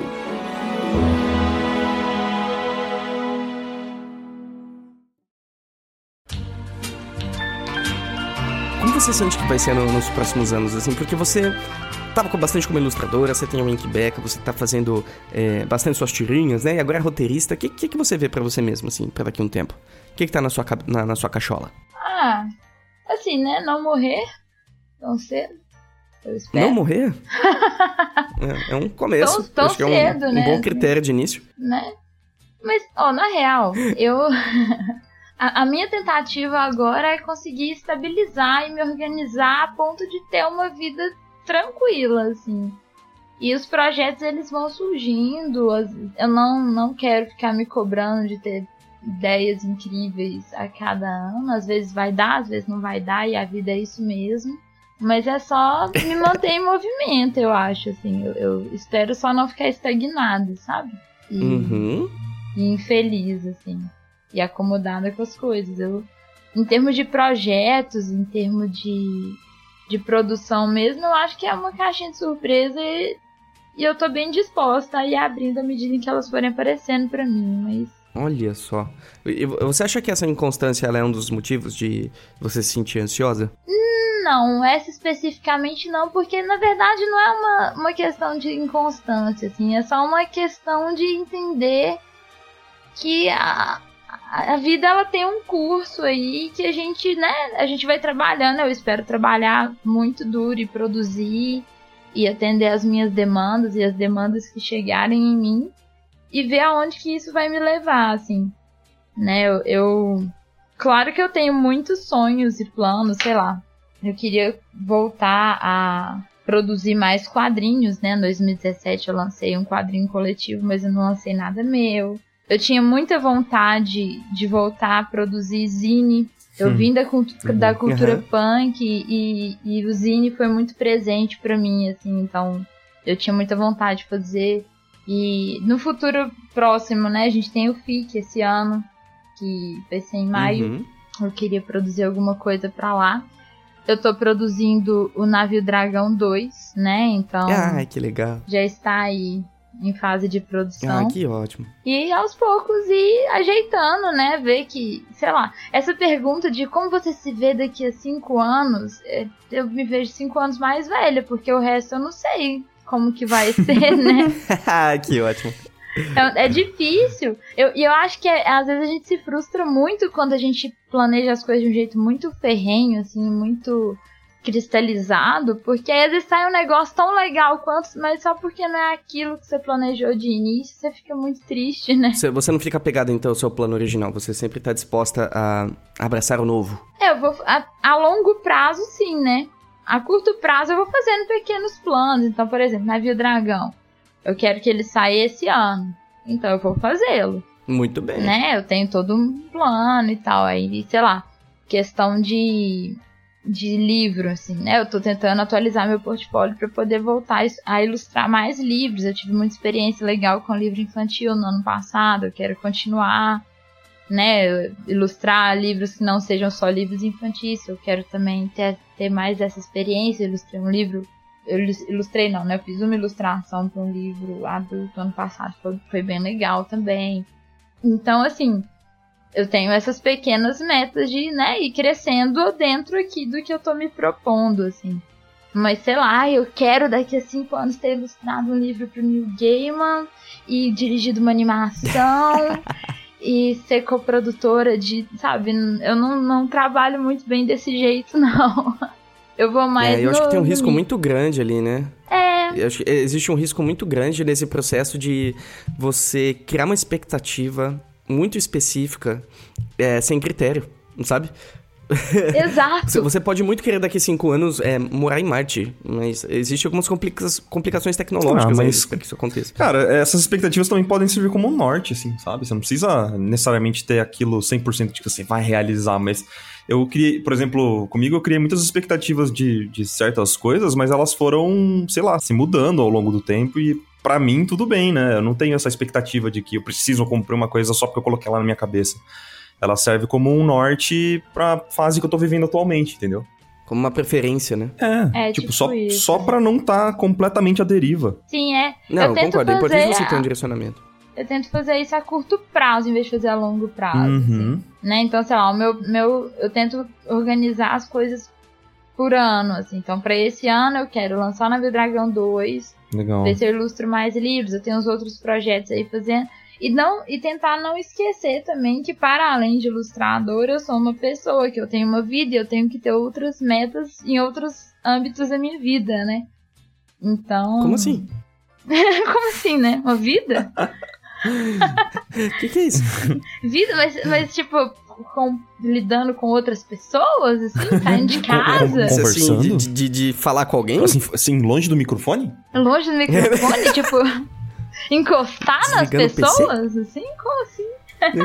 Então, assim, e isso foi uma Ai, coisa que eu sempre tive muita dificuldade. O trabalho pra mim, eu sempre fui muito workaholic e aí eu sempre priorizei muito trabalho o tempo inteiro e, e eu percebi que isso não é bom, assim, né? A gente vai ficando, às vezes, mais à deriva ainda. Então, Então, ironicamente, o fato de você ter sido workaholic, é, ao invés de resolver coisas, acabou criando mais problemas, talvez. eu acho que só as coisas só tomaram rumos diferentes do que o que eu tava querendo na época, assim, sabe? Aham. Então eu tava trabalhando muito, trabalhando muito, e de repente eu vi, sei lá, não tinha rolê pra ir. Os meus amigos, eles foram organizando as vidas deles, e já que eu não participava nunca, eu também não ia participando mais. Ou então, sei lá, quando eu percebia, eu tava, há, sei lá, um ano e meio sem ir ao médico. Porque, enfim, Uhum. não tive nada sério e, pô, a gente tem que tomar cuidado. Então, assim, tá nos meus planos tentar equilibrar tudo, assim. Né? Eu sei que não dá pra equilibrar 100%, mas pelo menos o tanto que eu consegui. É, eu, eu- eu, acredito que equilíbrio é uma ilusão, sabe? O que a gente tem, tem que tentar fazer é sempre não deixar nenhum prato cair, mas é importante que a gente desequilibre pra co- conseguir focar verdadeiramente em alguma coisa, sabe? Sim. Porque se a gente tentar dar a mesma atenção pra tudo, fica tudo medíocre. É, fica tudo mediano, né? Aí, eventualmente a gente precisa parar de dar atenção pra algumas coisas em ordem de fazer outras coisas funcionarem melhor. E tá tudo bem. O problema, eu acredito que seja é, você deixar todos os pratos é, quase caindo, sabe? É, mas eventualmente sua família vai exigir mais tempo de você e tá tudo bem. E eventualmente o seu trabalho vai exigir mais tempo e tá tudo bem. Mas o importante é que você não negligencie os outros em determinados momentos. Mas se Exato. cobrar ser equilibrado, é meio complicado, porque equili- nem a natureza é equilibrada, mas porque ela tem ciclos. Uma, uma hora é inverno, outra hora é verão. Mas nunca é, entre aspas, ameno o tempo inteiro, sabe? É, a gente tem que entender que, que assim, às vezes você vai quase deixar a peteca cair, tá tudo bem. E às vezes você vai precisar segurar a onda por uma questão que tá mais latente ali, tá tudo bem. Né? Eu acho que é só realmente tentar não, não deixar esquecidas as outras coisas todas, né? Porque Exatamente. a, a verdade é que a gente precisa de tudo, assim, pra poder estimular a gente até pro nosso trabalho, né? De repente Mas você não tá tudo tão ao mesmo tempo, né? não tudo ao mesmo tempo. Acho que esse, esse é o ponto, né? Exatamente. Tentar não ficar só preso na própria cabeça, mas também entrar nela de vez em quando, porque é ali que tá, né? Também. Com certeza, com certeza. E, e já que você comentou do seu livrinho lindo, o primeiro você fez com crowdfunding, né? Você fez ele? Eu fiz dois Catarse, com se eu não me engano? crowdfunding. Fiz dois, é. Eu fiz o Baleia, o Nave Dragão em 2015, com, pelo Catarse, e o Baleia 3 em 2016, pelo Catarse também. Ai, que demais. Todos os meus livros solos são, são financiamento coletivo. Que demais. Inclusive, na Navio Dragão passou da, do dobro do que você tinha estipulado, né? Parabéns. Parabéns atrasado, né? Três anos depois. Obrigada. ele, ele deu, foi, deu bom, assim, foi 245% do valor. Foi bem massa. Nossa, que Olha legal. aí, cara, que demais. Foi Muito bem bom, legal. E como foi pra você receber isso? Foi, oh, cara, foi. O financiamento coletivo foi um rolê muito doido, assim. É, é muito kamikaze, né? Porque de repente você só ilustra e você não é só mais só o ilustrador e o, o quadrinista, né? Você é o office boy, você é o cara da tesouraria, você é o produtor gráfico, você é o, o, cara que vai, enfim, empacotar as coisas, apesar de que felizmente eu tenho amigos e nessa parte houve um, uma colaboração. Um... uma colaboração assim, né? Devo dizer que é voluntária? Voluntária? Não, mas ele tava aí. Pago com pizza, né? Mas tá bom. Aquele jeito, né? É, tipo isso, assim, voluntário, voluntário. Ninguém é bom assim, galera, mas a gente tenta.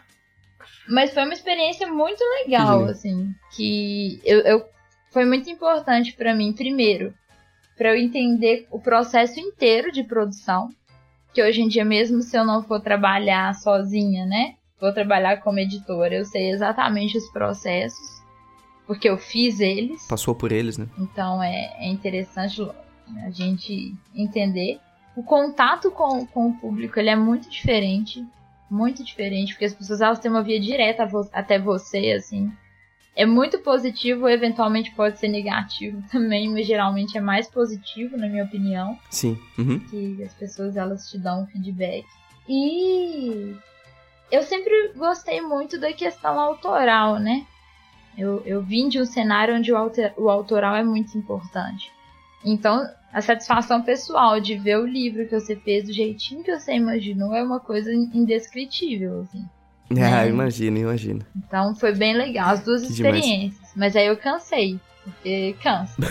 então, talvez eu fique um tempo aí sem fazer financiamento coletivo mas não é algo que eu quero abandonar, não. Eu acho que é muito importante, assim. O aprendizado é muito importante e, e ele não se repete. O, o, aprendizado de um foi diferente do aprendizado de outro, assim. Ah, imagino. E depois que você fez o seu projeto, né? Uhum. Que foi pro, pro crowdfunding, deu super certo. É, você sente que a cobrança interna mudou muito depois que você tinha um público para atender? Total, nossa. Porque, é. né? não, tem, não tem, acho que não tem nem como, assim. Eu queria muito ser essa pessoa desprendida que continua do mesmo jeito, sabe? E fazendo as coisas mais internamente, mas não sou, assim. Porque, né? É, é, aquele, aquele esquema que depois que você ganha alguma coisa, você passa a ter alguma coisa a perder, assim. É, eu acho que Olha é, aí. é tipo isso, assim. É né? forte isso. Mas não é. É interessante você falar isso. Porque quando você conquista uma coisa, você passa a ter alguma coisa a perder também, assim. E não só a questão do público para atender, mas aí você tem a responsabilidade de tudo que você for fazer depois vai ser comparado com isso. É... Com certeza. Isso te atinge de, de alguma forma? Em termos de produção, assim? Uhum. Você fica pensando duas vezes antes de fazer uma linha, por exemplo? Ou oh, fico. Na real, eu fico. Eu não, vou, eu não, vou, pagar de descolado, assim, eu fico alto. Uhum. atinge real. Não, não ligo. Não, é que isso, não faz diferença nenhuma. Faz sim, faz sim. Então, você faz as coisas pensando como as pessoas podem receber aquilo. Você tem essa, esse cuidado, né? Sim. Não tudo, tudo, né? Mas grande parte, assim. Já deixei de fazer várias coisas, inclusive porque eu achei que talvez não fosse atender, não fosse o momento, ou não tivesse bom ainda para ir a público, sabe? Uhum. Tipo, desistir de projetos mesmo? Não projetos grandes, assim. Ilustração. Mas às vezes uma ilustração que eu vou postar eu falo, ah, não, essa não. Sabe, eu postaria em outra época. Hoje em dia eu não posso, por exemplo. Olha só, Entendi. então você tem muita coisa na gaveta, por exemplo, por, por, porque você não acha que a mensagem vai ser coisa com o que você quer. É, às vezes por épocas também. Às vezes eu tô em época de produzir alguma coisa, eu tô vendo que a galera tá engajada naquilo, eu fico com medo de jogar uma outra coisa e quebrar o engajamento da galera. Entendi. Coisas assim, sabe? Não necessariamente, às vezes, ah, essa daqui não, não vai ser bem recebida. Isso aconteceu relativamente pouco. Uhum. Mas principalmente por questão de fluxo de público mesmo. Tô vendo que a galera tá curtindo, eu faço um negócio que eu sei que é fora. E eu falo, pô, mas a galera ainda tá muito no gás de ver isso aqui, então vou continuar e guardar isso para depois, assim. Ah, muito bom, muito bom. É que acho que muita gente gostaria, acho que todo mundo, todo artista gostaria de ter o trabalho visto por mais pessoas, né? Mas talvez o que elas não pensem é o que vai compreender isso é, o que, que vem junto nesse pacote? Que é mais pessoas olhando para o que você está fazendo, mais críticas, e se você não souber lidar com isso, vai ser um problema. É, mais cobrança interna. Então, ok, você quer que seu trabalho seja mais visto pelos outros, mas você está pronto para lidar com as consequências disso? Porque é, de fora é fácil achar que isso é simples, né? É simples você atingir mais pessoas, mas isso vem com uma bateria de responsabilidades que você não pode negligenciar, né? Sim, total. Eu vejo em evento, por exemplo, assim, a quantidade de pessoas para atender, sabe? E assim, você tá em evento e, sei lá, os primeiros eventos que eu fui, que ninguém me conhecia, ninguém tinha visto meu trabalho. Era muito mais fácil lidar com aquele ambiente cansativo do que é hoje em dia né? Porque hoje em dia eu tô às vezes uhum. cansada, com fome, com sono, com dor de cabeça. E, e eu tenho que estar lá, tipo, oi, tudo bem? Como vai? Ai, que bom, obrigada. Sabe? Tipo, meus problemas eles têm que sumir. Sim. Isso é difícil, isso é mais difícil. É muito grande. É, eu imagino. É, é uma coisa que eu já escutei relatos de muita gente, assim, pelo menos é, galera, por exemplo, que tem mesa na Comic Con e fica, não sei, quatro dias, cinco dias seguidos atendendo o público, né? Nunca é simples. Nossa, não, Mas Comic eu... Con é desesperador. Eu vou, eu vou no banheiro chorar uma, duas vezes por dia, assim.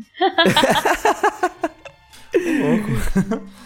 Mas é engraçado como é uma coisa desesperadora. Eu ouço muitos amigos falarem isso, que é difícil, que tal, que não sei o que, que é cansativo, mas todo ano todo mundo vai, porque Cara, eu não troco é... por nada. Olha lá. É, é paga, bom né, demais. Assim, mas eu acho Olha que é, é, são, são. É questão de custo-benefício, assim, sabe? O custo-benefício uhum. é muito ah, positivo. Sim. Saca? Mas, mas por outro lado, não é esse glamour todo, não, assim. É, mas é muito assim, bom. Eu sou expositor na Comic Con. É, meu nome é Rebeca. É, né? O pessoal acha que é assim, né? É total, assim. que você vai conseguir. A imagem mais triste que eu tenho é na Comic Con de 2016.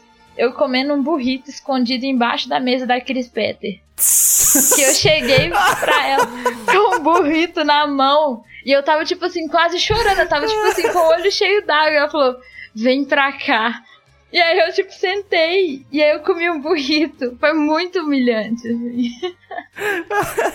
o burrito da. O burrito da vergonha? O que foi? Foi total, assim. Tá triste.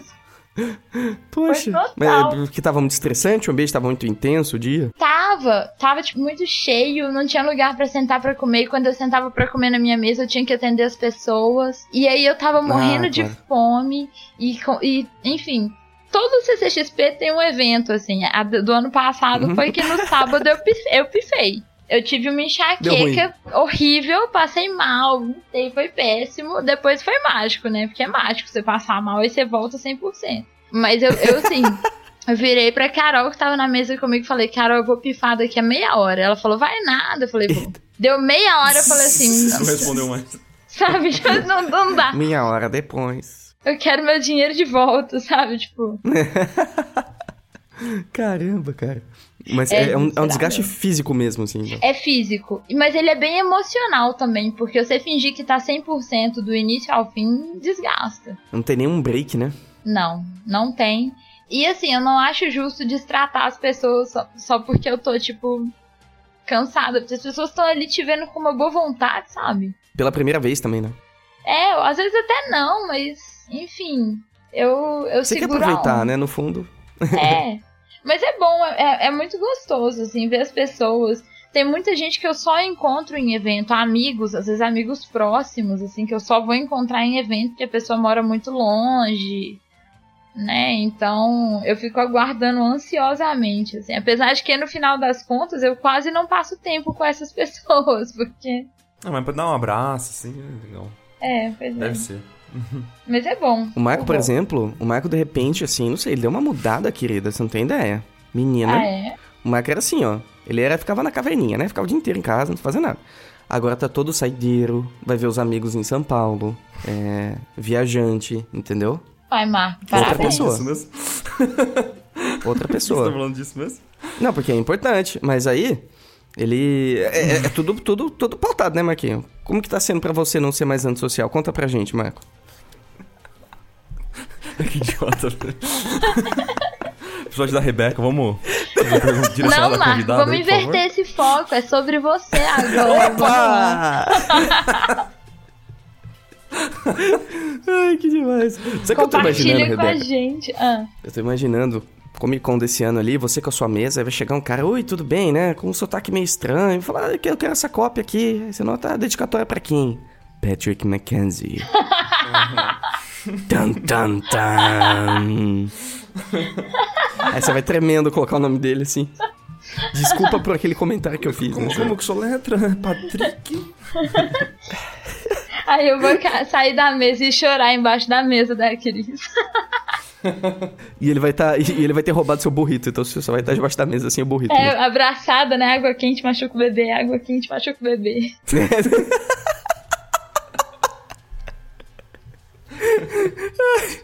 Ai, que demais, que demais. Muito bom, Bê. Acho que é pra fechar, você gostaria de deixar alguma mensagem, falar um pouquinho sobre o que você tem, tá fazendo pro público, deixar uma mensagenzinha do He-Man. Ah, gente, então. A mensagem que eu deixo pra vocês é: confiram se a identidade de vocês tá no bolso quando vocês forem viajar fora. Porque, porque pode dar um probleminha depois, assim. Então, Só um probleminha, né? Cara, essa é uma ótima dica, na verdade. Você precisa voltar pra contar as outras histórias, que aparentemente não, não foi única essa história da viagem, viu? ah, não, não é. É, Tem então, né? várias histórias. Um dia a gente vai sentar num bar e aí eu conto essas histórias. Porque tem umas coisas por que favor. acontecem que é tipo assim. Não, não aconteceria com mais ninguém, sabe? Aí eu falo, é, tá bom. Olha aí. É exatamente essa a reação. Eu ponho a mão na cintura e falo, olha aí, de novo. Mas Olha, eu não sei se eu tô surpreso ou não. Eu acho que tem alguma coisa a ver com Minas Gerais, viu? Que eu tenho uma amiga que ela é bem assim também, viu? E é daí.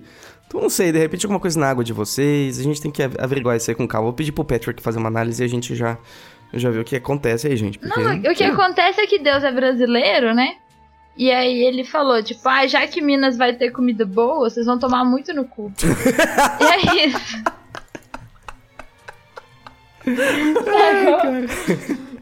Vocês vão ter a melhor comida do Brasil? filosofia. Vão, seus filhos da puta, mas vocês vão se fuder o tempo Toma inteiro aí. também.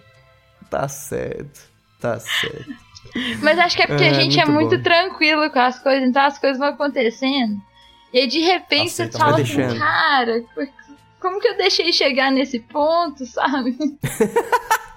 Eu cheguei e já tava ali, né? Já, já acontecido, já. Exato. Já tava ali. Já tá ali. Ah, Fazer cara. o quê? Mas eu vou te falar uma coisa, não adianta você, você também ser super organizado, ser maravilhoso, se você esquece o seu documento, né? Olha, eu tava no aeroporto com a Isa recentemente e uma moça, ela abriu a mala dela, a mala dela era perfeita, certo? Ela era, dividida em, em, em- em blocos. Eu li pra aquela mala, eu- a primeira coisa que eu falei, a primeiro impulso que eu tive foi de xingar ela. Falei, como que ela tem uma mala dessa? ela, ela abriu no meio da galera só pra se exibir, sabe? Tipo, olha minha mala organizada, queridos. Olha aqui, ó, olha aqui, ó. Respira, respira esse ar, ó. Aí ela saiu pra, pra ir pro portão de embarque, né? Aí eu olhei pra, pra cadeira onde ela tava, o passaporte dela lá. Aí eu peguei, acho que o Aí você passaporte jogou, pior. né? Otária, bem Ah, é? feito. Organiza não isso, então. merece não, mas toma. É, então aí a, a Isa viu o passaporte, foi lá e correu e deu pra mulher de volta. Mas aí o que, que adianta ser super organizada se você esquece o seu documento mais importante, tá bom, Rebeca? Fica, fica aí a dica, tá bom? Eu não esqueci, eu perdi ele, o que é muito pior. Tá? Se for pra me xingar, você xinga direito. Porque eu perdi Xinga dele, ele. Tá certo, justíssimo. Lá. Eu embarquei Justíssimo, de BH pra Guarulhos e perdi ele lá.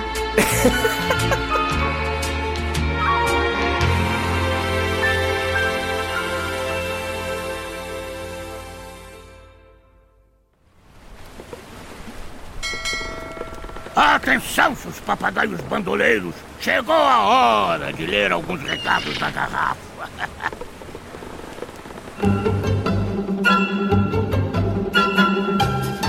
Recadinhos na garrafa, Marco? Já estamos? Já estamos. Já Não estamos escutei o pirata gritando. Não escutei. Não, não dá, né? Na gravação a gente não escuta o pirata, né? Incrível isso. que coisa, né? Hum, Que louco, né? Edição, uma coisa louca. É, primeira pergunta que a gente tem é de Igor Dar... Darley. Darley. Darley. Darley. Darley. Olá, capitães! Olhando o ArtStation ou outras plataformas, dá pra ver que um certo padrão entre as artes de cada artista. Olhando os meus perfis, eu vejo muita variedade. Vocês acham que é um problema não ter uma identidade definida no seu trabalho? Eu não acho que é um problema, eu acho que é apenas uma etapa, Igor. Eu acho que eventualmente você vai conseguir consolidar é, uma linguagem para si, né? Inclusive no episódio da semana que vem a gente vai falar bastante sobre isso. Eu recomendo que você esteja lá, é, que eu acho que vai ser Spoilers, bem legal. Rick? Spoilers, né? Spoiler. O Spoilers. próximo episódio tá muito legal. Você tá quebrando a magia, cara. Não, não importa, a gente tá no futuro, Marco. A gente tá no futuro. A gente já Ah, é gravou outro verdade. cast já. Ah, é verdade, gente. Somos o A gente futuro. já gravou, a gente, a gente grava com antecedência. Então, eu, eu acho que não é um problema você não ter uma ide- uma identidade definida no início e no, no processo de você crescer, né? Qual que é a sua opinião? Isso é uma. Isso é um- uma dúvida muito comum, né, cara, de, de você. É, mas fica tranquilo, eu acho que. qu- Quando você vê o perfil do ArtStation de outras pessoas, você tá vendo meio que. De fora, sabe? É, você tá vendo de fora um perfil de, de uma pessoa que tá ali produzindo, sei lá, dependendo do artista, durante muitos, muitos, muitos anos. E se você tiver no começo da sua carreira, é até um pouco difícil de se comparar, de, de tentar colocar lado a lado ali o, o seu trabalho com o trabalho de, de uma pessoa que já está desenvolvendo o seu traço, né, o seu estilo durante tanto tempo. Eu, eu também eu concordo com o Henrique que você tem que ter um pouco de paciência e não se focar nisso agora, sabe? Eu acho que você tem que se focar em desenhar o que você gosta sabe? É muito natural mesmo, assim, essa falta de, de, de unidade visual no, é, no seu trabalho, acho que tem tudo a ver com a etapa que você tá vivendo, sabe? Se você quiser ter algo mais definido, um estilo mais definido, começa a filtrar as suas referências. Acho que essa é a melhor dica que eu posso te dar. Eu acho, acho que eu já falei isso em algum alguns comentários aqui da- das garrafas, né? Na- dos recadinhos da garrafa, eu já devo ter falado isso algumas vezes, cara. Se foca em poucas referências, poucas e boas referências, sabe? De artistas referentes. É, tenta não ter, digamos assim, artistas muito discrepantes pro seu, no seu acervo, sabe? Que te dê, é, é, deixe poucos e bons artistas te influenciar. Acho que eu já falei isso um milhão de vezes aqui, eu não sei se o Rick concorda, mas... é, Vamos falar um milhão e uma. Eu tô virando o Henrique já, gente, me desculpem. Ah, entendi a piada, é porque eu me repito bastante, né? Ai, idiota. Mas é mais ou menos isso. Relaxa, é, se foca no que você gosta, sabe? Não se foca em tentar, des- tentar ter um estilo. Ah, meu Deus, eu preciso ter um estilo amanhã, sabe? Isso vem com o tempo. Relaxa, sabe? Isso, isso tem muito a ver com a maturidade artística é, que você desenvolve ao longo de um tempão, sabe? Oh, yeah.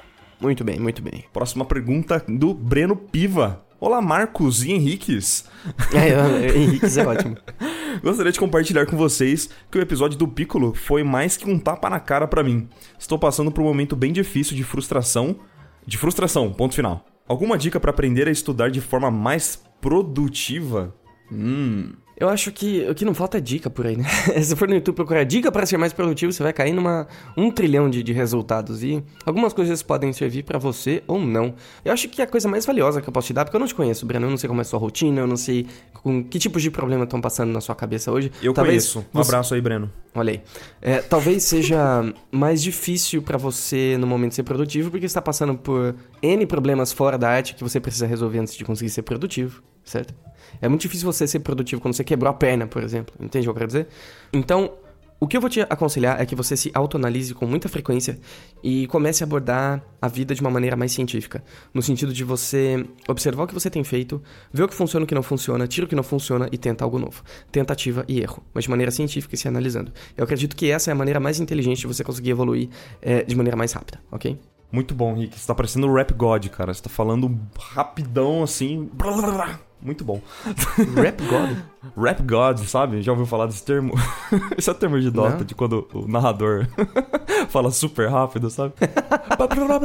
Mas enfim. E agora? Ah, concordo, concordo com, com o Henrique. Acho que, cara, como o Breno. Eu, eu conheço o Breno mesmo, sabe? Não era nenhuma piada. Conheço o Breno e eu sei que ele acompanha as lives. Tudo que eu falar aqui, é, eu seria super repetitivo.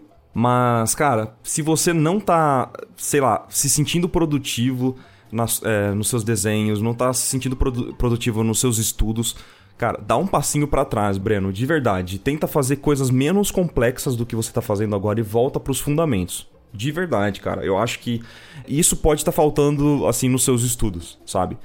De verdade, cara, em vez de você tentar fazer uma cena super complexa com vários personagens, tenta voltar, tenta fazer, sabe, estudar perspectiva novamente, é, rever alguns conteúdos, entende? eu acredito que isso pode te ajudar bastante a ser mais produtivo é, em peças mais complexas, enfim, sabe? Dá um passinho para trás, rever a estrutura, sabe? Como estruturar o, as suas peças, os seus desenhos. Eu tenho certeza que isso vai te ajudar, Breno. E eu já te falei isso, eu acredito que eu já te falei isso algumas vezes também, mas, cara, não, não tem segredo, assim, sabe? É, o mais importante de tudo é que você leia de bons autores, sabe? Pegue conteúdos bons, profundos sobre o assunto que você precisa estudar, sobre os fundamentos e leia bem, sabe? Não, não tem pra onde correr, cara. Mas o que vai deixar esse exercício produtivo, né, dos fundamentos, esse conhecimento do, dos fundamentos mais intrínseco assim na sua cabeça é que você aplique tudo que você estude, entendeu? Então, além de você estudar os fundamentos, é importantíssimo que você aplique esse conhecimento em alguma coisa, sabe, em alguma criação e que não e que você não reproduza apenas uh, uma, uma foto, uma arte que você já viu, etc, entendeu? Não só reproduza, só copie, mas que sim que você aplique os conhecimentos em criações. Resumidamente é isso. Beleza? Tá aí. Falei um monte, Muito né? Bem. E falei devagar, hein? Diferente de Henrique Lira. É um, é um rap minion? Não, esse é um rap, rap mediocre. mediocre! muito bem, muito bem. A gente também queria agradecer João Vieira, Sir Draven, Dudu Querubins, Jonathan Anjos. Muito obrigado pela mensagenzinha de vocês, pelos elogios. Vocês são incríveis. Obrigado por todo o carinho. Também obrigado a todos que deixam críticas construtivas aqui nos comentários do YouTube. Apesar da gente não responder, a gente lê, ok? E muito obrigado. E é isso aí. Então fiquem aí com a nossa mensagem do dia e beijos até a próxima, não é verdade? Beijo, gente. Até a semana que vem. Beijo. Um beijo.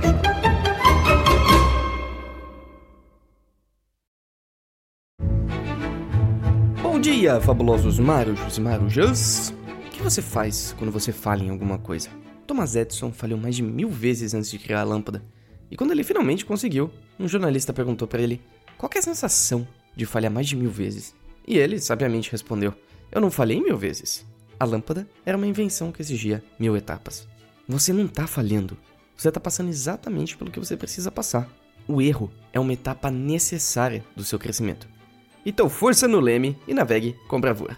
Tenha um ótimo dia, tome muito líquido e continue navegando.